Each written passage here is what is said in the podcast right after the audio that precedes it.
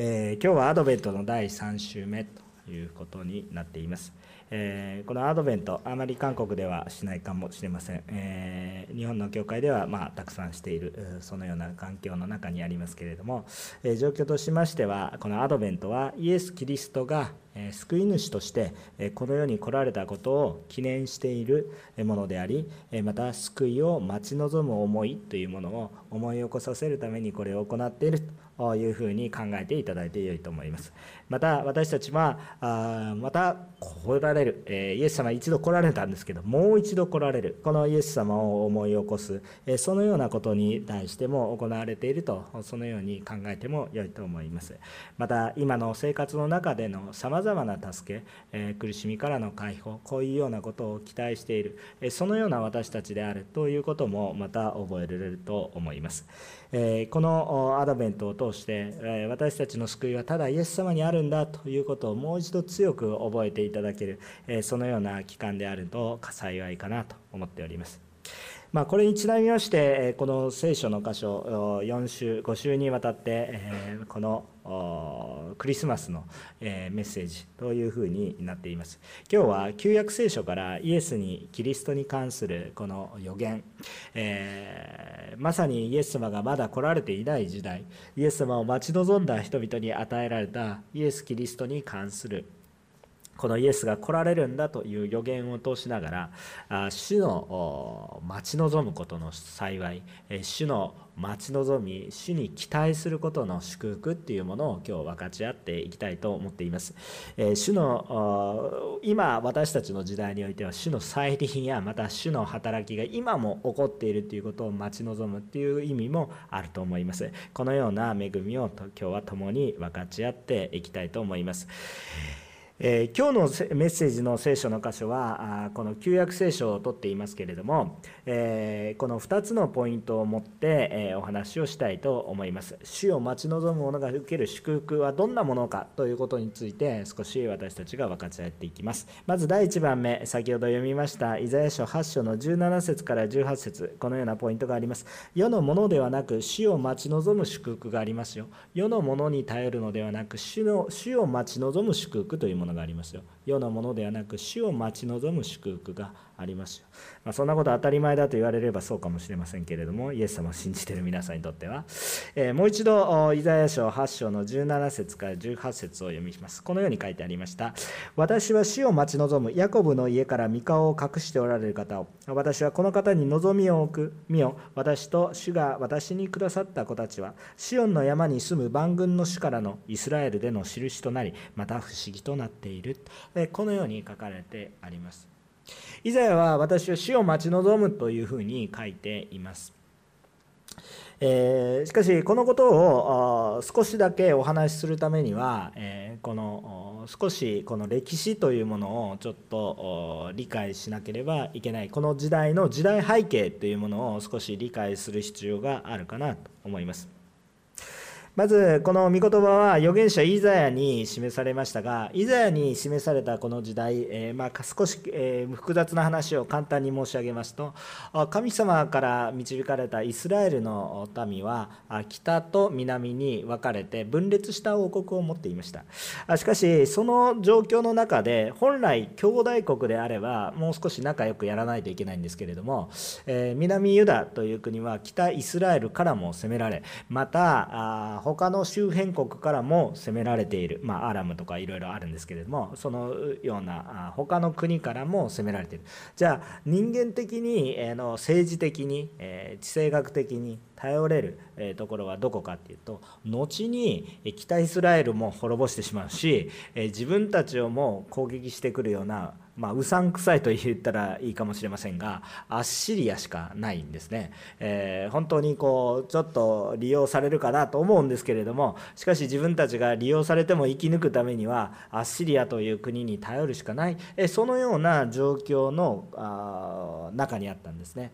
えー、まあ、南ユダという国に対してはあ非常に、えピンチな状況ですね、えー、自分を助けてくれるかなと思えるようなあ兄弟国さえ自分を攻撃してきておりそして周辺国は攻撃してきておりそして何か自分を利用しようとしているんじゃないかなと思える国だけ頼れるというそういうようなあそういうかなりえ国家的には緊張状態に置かれる非常に不利な状況が当時はあったということです。まあ、結果的にどうなっていくかというとアシリアを頼ったりもするんですけれども、えー、まあ、そのような時代の中でこの預言者イザヤという人は南ユダに使わされているわけですね。でその中で人々はアシリアに頼るでしょうとさまざまな目に見えぬものに頼るでしょうと。しかしイザヤはずっとこの国に対して与えられている御言葉神様からの御言葉を伝え続けるんですね、えー、この何よりもまず主に頼れと。主に頼りなさいと。いうことを言うんです。だからイザヤは主が働かれていることを待ち望む。だから先ほどの17節の言葉が理解できてきますね。ヤコブの家から三河を隠しておられる方なんで隠してんのと思うんですけれどもそれはやはり人々が向かないからですね。神様がことさらに離れているっていうよりも人々が離れている。でもそのような状況の中においてもそれでもなお私は神様に望みを置きますよと。そういうことを言ってるわけですね。18節を見てみると「見よ私と主が私にくださった子たちはシオンの山に住む万軍の主からのイスラエルでの印となりまた不思議となって」結果的にどうなるかって主により頼んだ結果どうなっていきますかというとこの歴史が証明していくことにもなるんですけれども、えー、南ユダは失敗もし多くの人がもう神様のこといらないみたいな感じで目の前のことに頼るわけなんですけど結局苦しんだとしても国は結局最終的的には守られその時代はその時代で祝福を受けて祝福というか守りを受けて、えー、続いていくというようなことが起こっていきます結局主主に頼った人たちがいるので、えー、全部ではないんですけれどもその中でやっぱりイザヤだったりだとかやっぱり主に叫ぶ者がいたのでえやはりえこれが守られる一定程度守られるというようなことが歴史上には起こっていったんだということを思うんですね。さて今日ここで少し分かち合いたいことは一体何かといってそういう歴史の話ばっかりをしたいわけではなくてそれは少し理解の手助けの話でした。さて、えこの当時の人たちにとってこれがイエス・キリストの生まれるはるか昔のこと。イエス・キリストが私たちが生まれる時の方が古いかなと思思うような感じがするんですけどこの人たちからイエス様って考えたらもっと長いんじゃないかと思えるような本当に昔の話でございます。で、えー、こうはるかイエス様が生まれる昔の時にイエス様が来られることが、えー、この待ち望んでいるこの誰を待ち望むのかって私は主を待ち望むって本当に主が来られるのはイエス様が来られる時まで待たないといけないんですけれどももう全く時代に乖離があるんですね全く離れてしまっている。えー、イエス様が来られる話をしていても彼らにとってはイエス・キリストという名前もないですしもうちんぷんかんぷんだったと思いますね、まあ、メシア救い主を求めるっていう考えはあったかもしれませんがしかしそれにしたってですねもうちんぷんかんぷんだったと思いますもちろん彼らの時代の中においてはこの戦争をどのように、えー、こう抜け生き抜いていくかそういうような救いだったかもしれません。えー、しかしですね、え、この時代を超えてもですね神様がさまざまに働きをなさっているんだということを知ってほしいんだということですね。えー、そのどその時代はその時代においての祝福がありますけれども結局究極的には私たちはイエス様を求めなければいけないんだなということを覚えたいと思うんですね。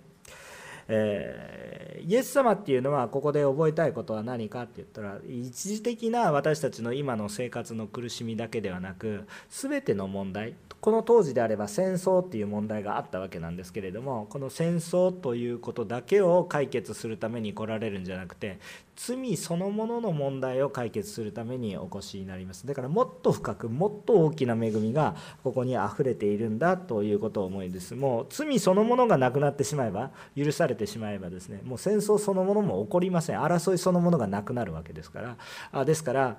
もっと深いお話になってくるわけなんですね。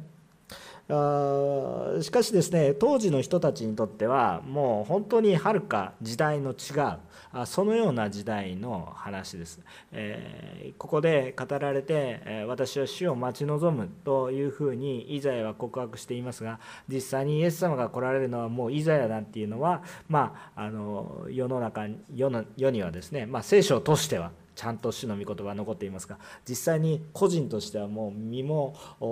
心もないわけです、まあ、天にはありますけれどもしかし実際にはあこう肉眼で見ることはないわけです。もうはるかに違います。ちょっと惜しかったねとかいうスパンではありません。もう国も滅んでしまいますし文化さえも変わっていたと思います。当時喋っていた言葉ともうイエス様が当時伝道していたそのような言葉はもう言葉ですら変わってしまってる。むしろイエス様はアラム語で喋っていたとも言われていますけれども、えー、まさにアラム語なんていうのは今ユダを攻めている国の一つなんですけれどもあもう全く言葉も変わってしまう文化も変わってしまっている。イエス様の時代にはローマの文化もかなりあったでしょうね、えー、そのような時間の流れがあるようなことですしかしイザヤがこの答えたこの「私は主を待ち望む」っていうこのことはですね時代を超えて働いたわけです。当然南ユダにも働いたわけでそしてまたイエス様のところにもつながっていくわけです。さてここで私が言いたいことは一体何か。えー、ここで本当に私たちが目の前のものに今の苦しみの中にある時に頼るものが目の前のものに頼りやすいですね。私たちの環境の中でも今も戦争の話は世界のあちらこちらでもなされているし今私たちのこの周りの中でも戦争という話じゃなかったとしたとしてもいろいろな問題を抱えていますね。他の国々との緊張問題もあります。またそれだけじゃなくて個人のレベルの問題でえー、病や病気、えー、同じこと言っていますけども病気や、えー、また経済的な問題、えまた心の問題さまざまなものを抱えておる。人間関係の中に悩みを抱えているいらっしゃる方もいらっしゃいます。そのような時に私たちがまず手を出したくなるのはやっぱり目の前にあるようなこの当時であればアッシリア、えー、また私たちであれば例えばお金であるとか目の前の人であるとかそういうものに対してこう期待しがちです、うん、当然期待するしそれが役に立つこともあるわけですよ。しかし、えー、私たちがここで覚えたいことは一体何か。私は主を待ち望む。私は主を待ち望む。もちろんそれぞれのことが用いられるかもしれないけど私は期待するのは主に期待するんだ。主を待ち望むんだ。主の救いはもちろん再臨のような形でもあるけれども今も働かれているし主の最善が私のためになるんだ。またこの国のためになるんだ。また私の家族のためになるんだ。主の熱心が本当に働かれているんだ。ということをですね、えー、ぜひですね皆さんもそれを共有してほしいな。ということを思うんですね。えー、私たちも今のこの日本に対してビジョンを持つわけです。あこうどどのようにできるか私たちが一体何ができるかというようなことも思うわけですけど私たちは主を待ち望みまし主は成し遂げられる。今回のクリスマスを通しても誰かが主に触れられていや私たちが求めてるリバイバルはそんな1人2人の救いじゃなくてもっと2倍3倍30倍60倍100倍なんだという思いも当然私たちのうちにはありますけれども。でも成し遂げられるのは主だから今なすべきことをしそして主に期待する。私は主が行われる時を待ち望む。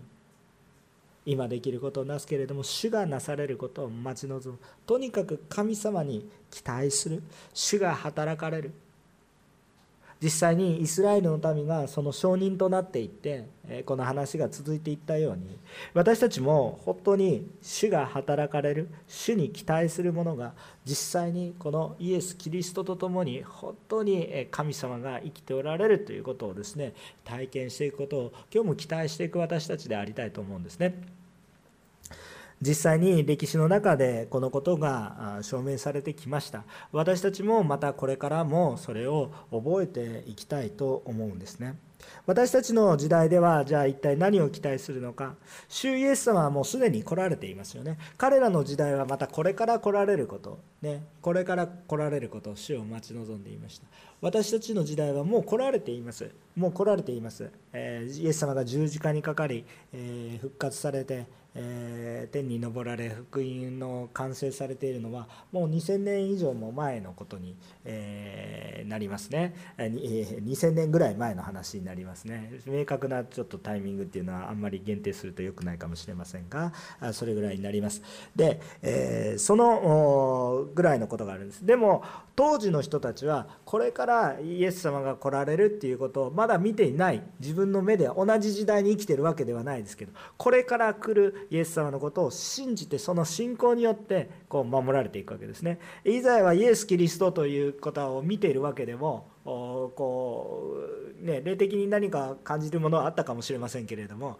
イエス・キリストがどこで生まれてどうなってっていうことをこうこんな顔しててっていうのまでは分かってないと思うんですよね。同じ時代に生きてないですから。あしかし、えー、私の救い主は来られるんだということを主を待ち望むその思いが与えられて目では見ていないけれど主の言葉を聞いてそれを信じたわけですね。それを信じたわけですね。その信仰によってやはり用いられていったわけです。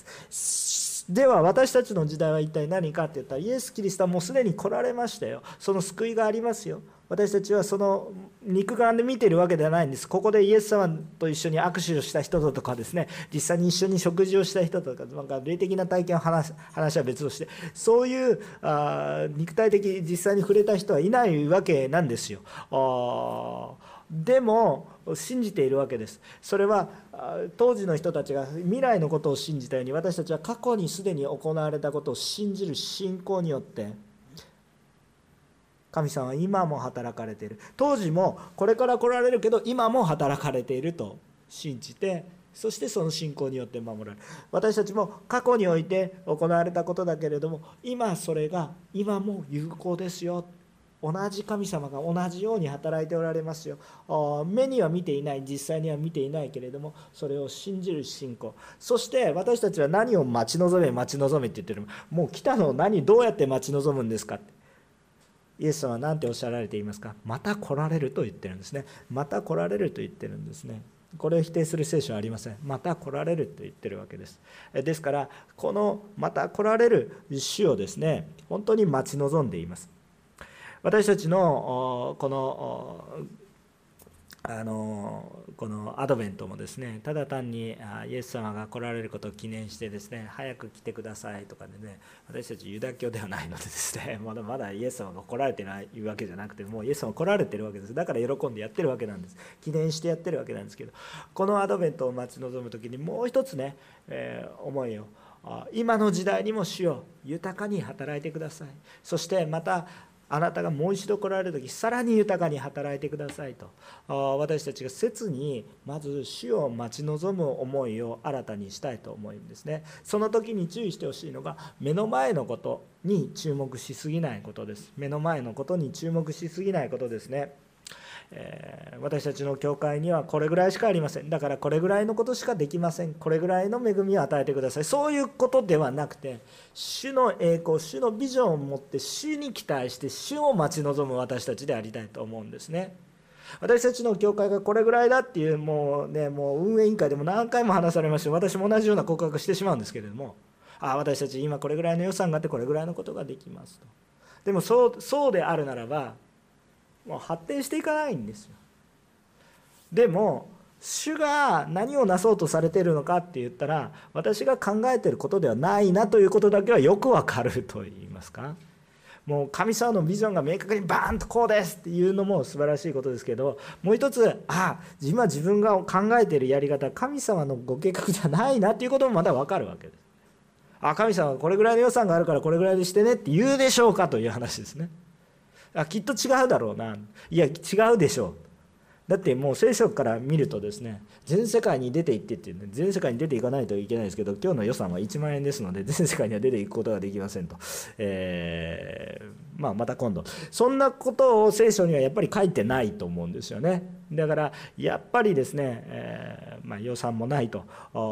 またこう働き人少ない、えー、また知恵もない能力もないかもしれないけれども私たちの心の中には何を持っていかないといけないかクリスチャンの教授ですけど主に期待する主を信じる主が今日も働かれている不可能を可能にされる主がいる。目の前はもう四方八方もうどう考えてもアッシリアしかいないよねっていう感じなんですけれどもでもそれでも主が願われることは一体何か。私たちは主に期待するそういうものでありたい。主を待ち望む。だから教会が生きます。今まで教会が人間的な計画だけで成り上がった教会なんて一つもないと思います。人間的な計画だけで立ち上がった教会は何かしら問題が起こってると思います。しかし恵みの中で進んでいってる教会は問題があっても悔い改めるし、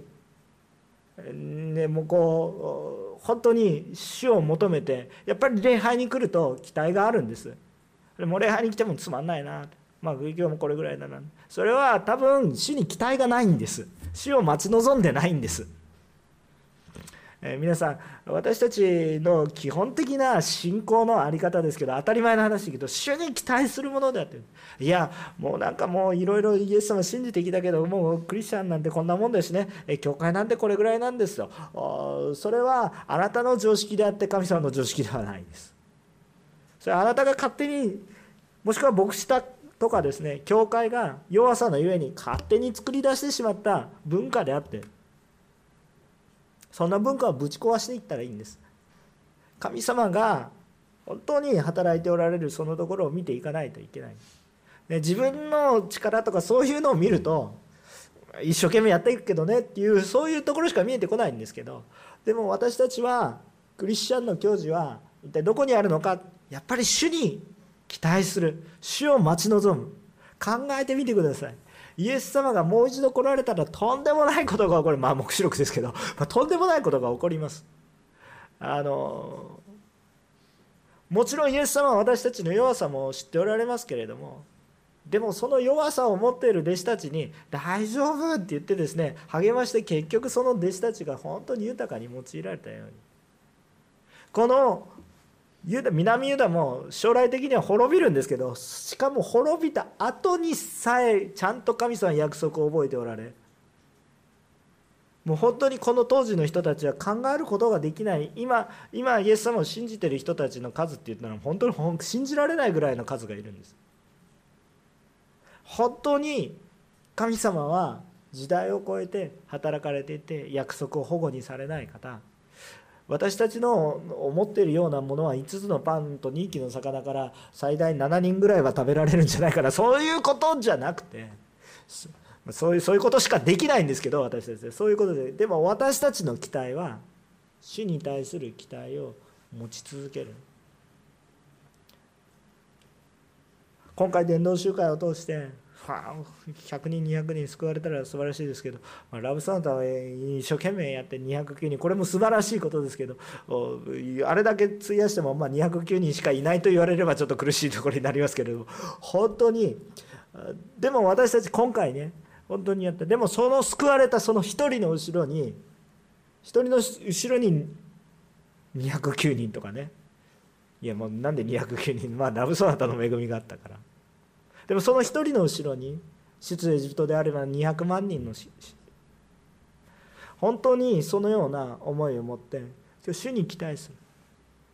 今度子供のクリスマス会があります。もう子供のクリスマス会ではいちゃんちゃんちゃん。そうではありません。一生懸命使えた時に子供たちは何に感動するんですかってね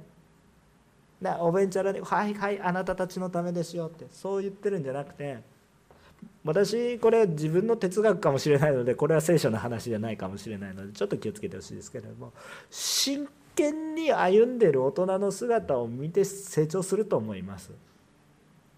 あながち嘘じゃないと思うんですけど私たちが真剣に真剣に礼拝し真剣に祈り真剣に賛美ししているとなんかはい勝手に盛り上がってますねじゃなくて真剣に愛しているとそれは伝わると思います。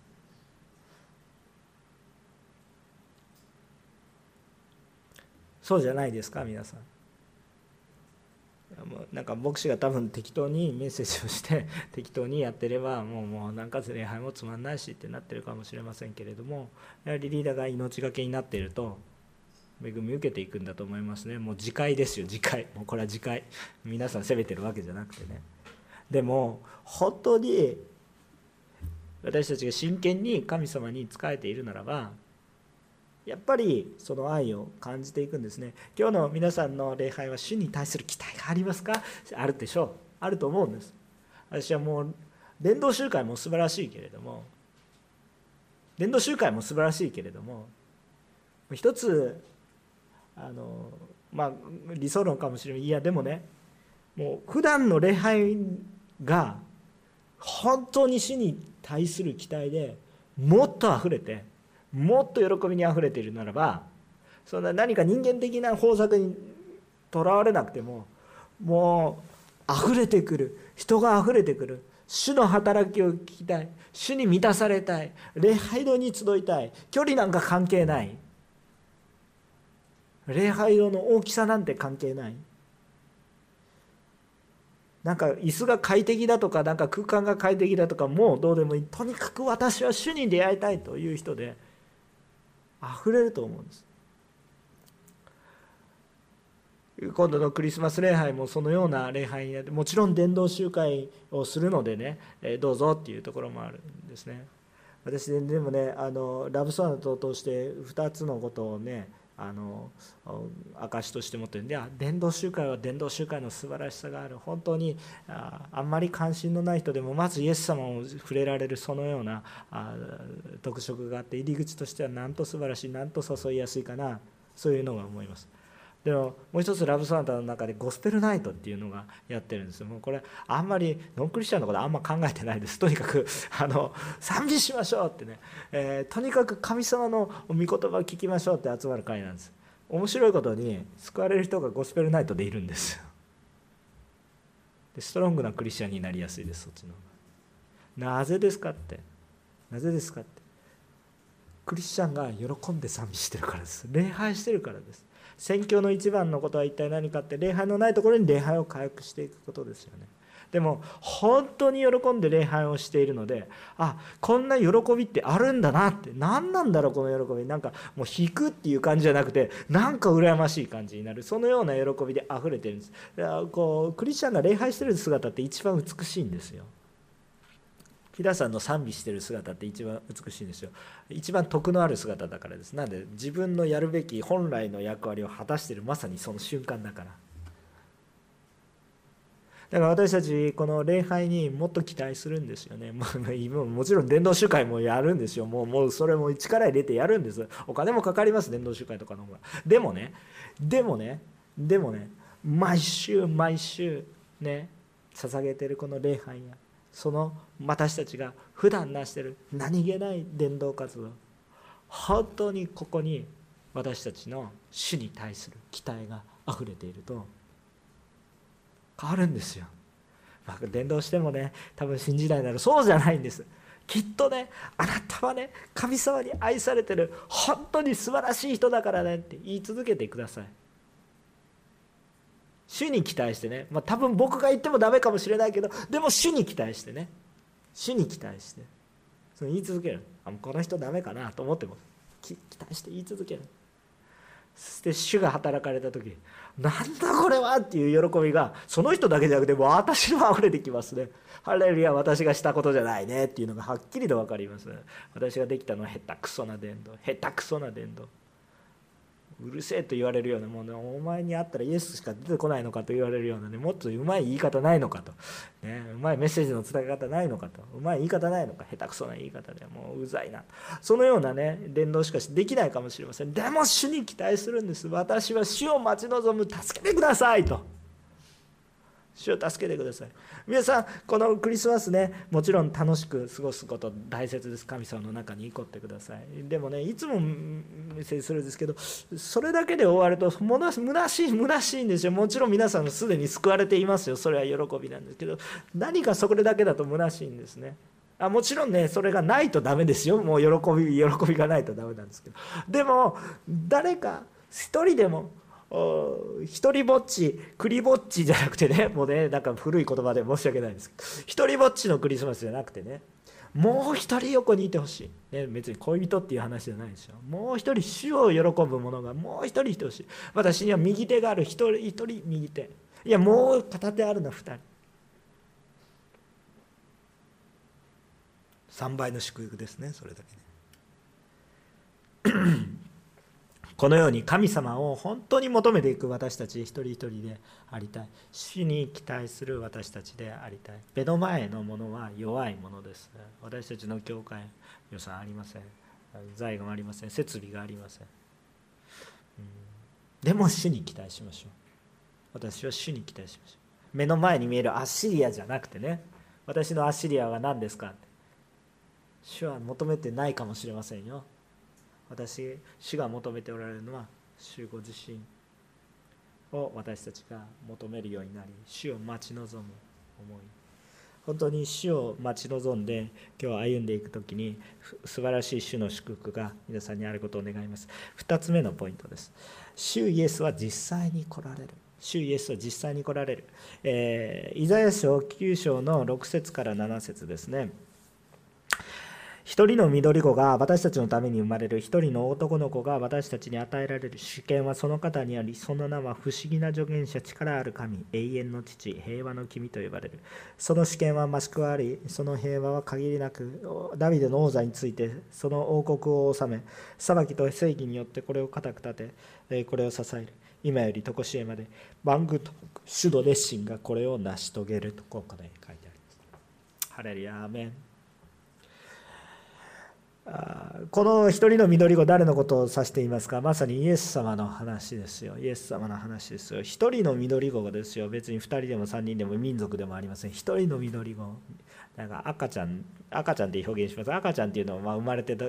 緑子っていうのは最近あんまり表現しないんですけど緑子っていうのはあこう冬の中でも緑があるように生命力を表していて元気な赤ちゃんっていうね、まあ、そんな感じの表現だと思いますけれども。イエス様はとにかく表しています。イエス様は一体どういう方ですか？本当に不思議だと思えるほどの私を助けてくださる助け主であって。そして本当に私にこの力があるなと実感させられる私たちの人生の中で実感させる力ある方偉大な方力ある方。そして私たちの創造主永遠の私たちイエス様っていうのは、創造主なんですよ。あのいや父なる神みたいに父なる神様。あの父なる神様だけが創造主、えっと、よく聖書を読んでみると全てのものはキリストによってなっていると書いてありますのでイエス・キリストもあの創造主。まあ三位一体の神様ですからね。とにかく、えー、このイエス様が私たちの永遠の父創造主である。そして私たちに本物の平和をもたらすのはイエス様。えっと、もうこれ、クリスチャンはうんうんってうなつくかもしれないですけどこうノンクリスチャンの方なんでイエス様でしかダメなんだって思うんですけれども全ての敵意を廃棄される方です。だから私夫婦で本当に妻を愛して夫を愛したいならばイエス様を信じるしかないですよって言うと反感買うんですけど究極的に言いたいことはそういうことです。なぜですか、えー、人がその友のために命を捨てる。これほど大きな愛はないっておっしゃるんですけど私たちにできないからですよそれね。できないから。いや実際には戦争とかでいろんなそういう英雄もいるんですよと。そういうね話もするんですけれども本当に愛してしているかっていうと本当に難しいことなんですよ。でもこれはイエス様はなしてくださってるんですよ。イエス様はなしてくださってだから私にはできないけど主によって頼る時に不思議的主に満たされた時に私の行動がかかるだから本当に人を愛したい。んだったらイエス様に頼るしかない。ですよ私の力で愛せない。から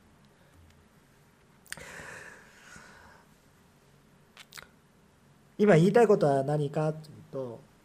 この時代まだイエス様っていう方は与えられていないですよね。でもこの御言葉が与えられてるんです。なんでこのタイミングで与える必要がありますかって。謎だらけですよ。タイミング的には私の謎だらけ。イザヤの時代にイエス様来るんですか？一人の緑子実際に与えられるんですかって。与えられないんですよ。イザヤくるくる詐欺じゃないですかもう。来るよ来るよ来るで来ないじゃん。来なかったじゃんっていう話じゃないですか。イザヤバカだったんでしょうか？そんなわけじゃないんですよ。確かに来られたんです。でも来られた時はもうイザヤも天に召されている。南ユダだってもう滅んだ後。文化さえも変わってしまった後。それがどれぐらい長いスパンかっていうことですよ。でもイエス様は来られましたっていう話。それでもイエス様は来られます。さあここから受ける恵みは一体何でしょうか。先ほどは過去から来たものでした。私たちも過去イエス様ねこう来たものでした。でもこれからイエス様がまた来られると。私たちイエス様を信じてもまだ弱さがありますねこの弱さのある世の中でイエス様のことを証しする私たちはイエス様のこのご計画の全てを理解することはちょっと難しいんですけれどもしかし神様のご計画の中で弱い者がこのように証しをすることによって最終的にはもっと多くの人が救われるためだということを確信しています。でもですね、まあ、分かんない時があるんですよ。あれまた早く来てほしいんだけどイエス様来られないじゃないか。使徒の働きの時代のこの弟子たちはもうイエス様がすぐ来るって言ってたから本当にすぐ来ると思ってました。でも2000年経っちゃいました。でもねでもね私たちはそれでもすぐ来ると思います。その言葉を信じます。で一体なぜそんな虚しいことをしているかのようなことを思うんですか。私たちはただひたすら今日も死を待ち望んでいるこの時イザヤは想像もしなかったでしょどどどこにどこに来られるまあどこに来られるかは知っていたかもしれませんけどこのどのような手でいつ来られるかっていうのははっきりと分かってないんですよね。そして実際に緑子が生まれてえー、実際に、えー、このこう南ユダを救ったかって言ったらそういう政治的な改革が起こったわけではないんですね。でもでもですねイザヤはこれを大胆に告白しました。万軍の主が熱心がこれを成し遂げられる。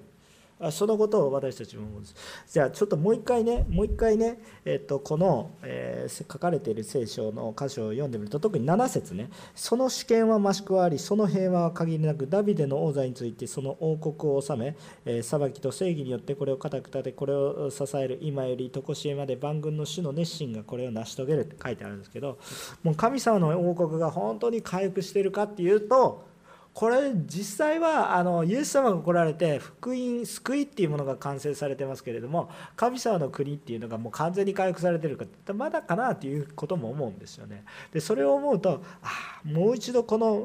この約束っていうのはまだ生きていてねもちろんですね主は来られているんですけどもまた来られて主はこれを完全に成し遂げられるそういうところも見て取れるんじゃないかなっていうことを思うんですね。私たちが本当に期待することは一体何かって言ったらもうイエス様が再臨された時にはですね死すらもですねもうさあのなんか罪を犯した人が裁かれるとかいうレベルじゃなくてですね罪の根本罪自体も裁かれるし死すらもねその結果の死すらも裁かれてですねもうそれもなんかどっか行けみたいな感じになっちゃうわけですもう本当に罪のない世界が回復されるっていうふうに聖書は約束してるんですよ。もうそんなねもう夢物語みたいなというふうに思うかもしれませんけれども、うん、僕は信じます。あのイエス様が完全にご支配されるそのような状況が起こるっていうことを真剣に信じるからこそ主に期待します。それが今目の前に起こっている世の中ですぐ起こるかどうかは分かりませんよ。でも今も働かれている主がいらっしゃるんだ。実際にイエス様は来られましたよね。イザヤの時代にはるか別の時代の話ですけどこの御言葉は歴史的にちゃんと成就しています。イエス様が来られたって。私たちの時代にもイエス様がまた来られるっていうようなそのような御言葉があります。まあいろんな神学があります。でも確かにイエス様はまた来られるって書いてあります。いろいろ神学こねっくり回しますけど書いてあります。だから解釈をどうするかなんていうことはいろいろあるかもしれませんがやっぱりちゃんとストレートにただパッて見ただけだとやっぱり来るって書いてあるので神様そんな私たちをいじめるような方ではありません。来るって言ったら来るんです。なので私はそれを信じて主に期待します。しかし今すぐ来ても来られなくても今の時代イエス様がそのこのもう本当にクリスマスに起こったようなドーンという出来事がなくてもこの時イザヤの時代でも主が働かれたように今も主は必要な最善を主の熱心サボってるんじゃなくてねその時まだ先で私なんかよくやっちゃうまだちょっと先だからちょっとまだゆっくりやりましょうそんなことはない。今も全力で万軍の主の熱心がこれを成している。主は来られる。今日私が救いを求めているあの人のところにも主は来てくださる。まだ主の再臨がなくても主は働いてくださる。主は実際に来てくださいます。そのことを私たちは信じていきたい。今日ね2つのことを分かち合ってるんです主に期待するっていうこと。主を待ち望むものでありましょうということ。時間がかかっても自分のタイミングじゃなくても。そしてそれは起こるということ。御言葉に書かれている約束は起こるということ。まだ簡単に言うと主に期待してよっていうことを言いたいわけなんですけれども本当に私たちのうちにそのことが豊かに回復していくものでありたいなということを願うわけです。私たちも今日生きる上でさまざまな問題や課題を抱えています。また救われてほしい人がなかなか救われないなっていう悩みも抱えています。それ結構近い人が多いんですよね。えー、なんか他で連動した時はうまくいくんですけど 特に家族とかねもう厄介なんですよ。自分の弱さも知ってるしね。偉そうなこと言っても「お前の人生どうなんだ?」って言われるとって言いたいなってすごい疲れちゃうんですよ。謙遜に行きましょう。でもね伝えましょう。それでも主に期待しましょう。だって想像してみてくださいよ。もし本当にあなたがイエス様信じてるんだったら本当にいいのそのままで家族。本当にいいんですかそれで。主に期待しましょうもうでも自分にできないこともたくさんあるでしょ。でもねでも主に期待しましょう主は必ず来られる。その人のうちに個人的なレベルのうちに来られる。また全世界にもまた来られる。今も働いておられる。主のタイミングは分かんない。でも主は御言葉をなし万軍の主の熱心がこれをなされていく。見よ私と主が私にくださった子たちはシオンの山に住む万軍の主からイスラエルでの印となっていく。主を信じている者はその印です。今日主が働かれてる豊かな証拠は皆さんです。皆さんがこんな見たこともないようなね。国も文化も超えて言葉も違うのにこんなところに集まってね。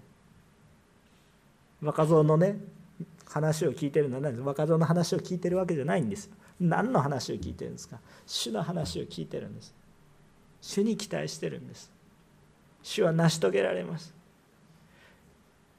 つい100年ぐらい前まで戦争してたじゃないですか私たちは。今一緒に礼拝してるじゃないですか。万軍の主はもっと素晴らしいことを成してくださいますよ。だから主を信じてこのクリスマス主に期待してどうぞ神様私たちの時代でも豊かに私たちを用いて神様あなたの御国私は愚かで惨めで哀れで私は持ってるのも5つのパンと2切りいやもう1個のパンしかないかもしれない。でもでも主を期待します。今日私を用いてください。私を満たしてください。主をどうぞ私はあなたに望みを置きます。私はあなたを待ち望みます。主に期待する私たちでありましょう。この横浜を塗り教会宣教師を送り出す教会になりましょう。弱いですけど祈りましょう。お祈りしたいと思います。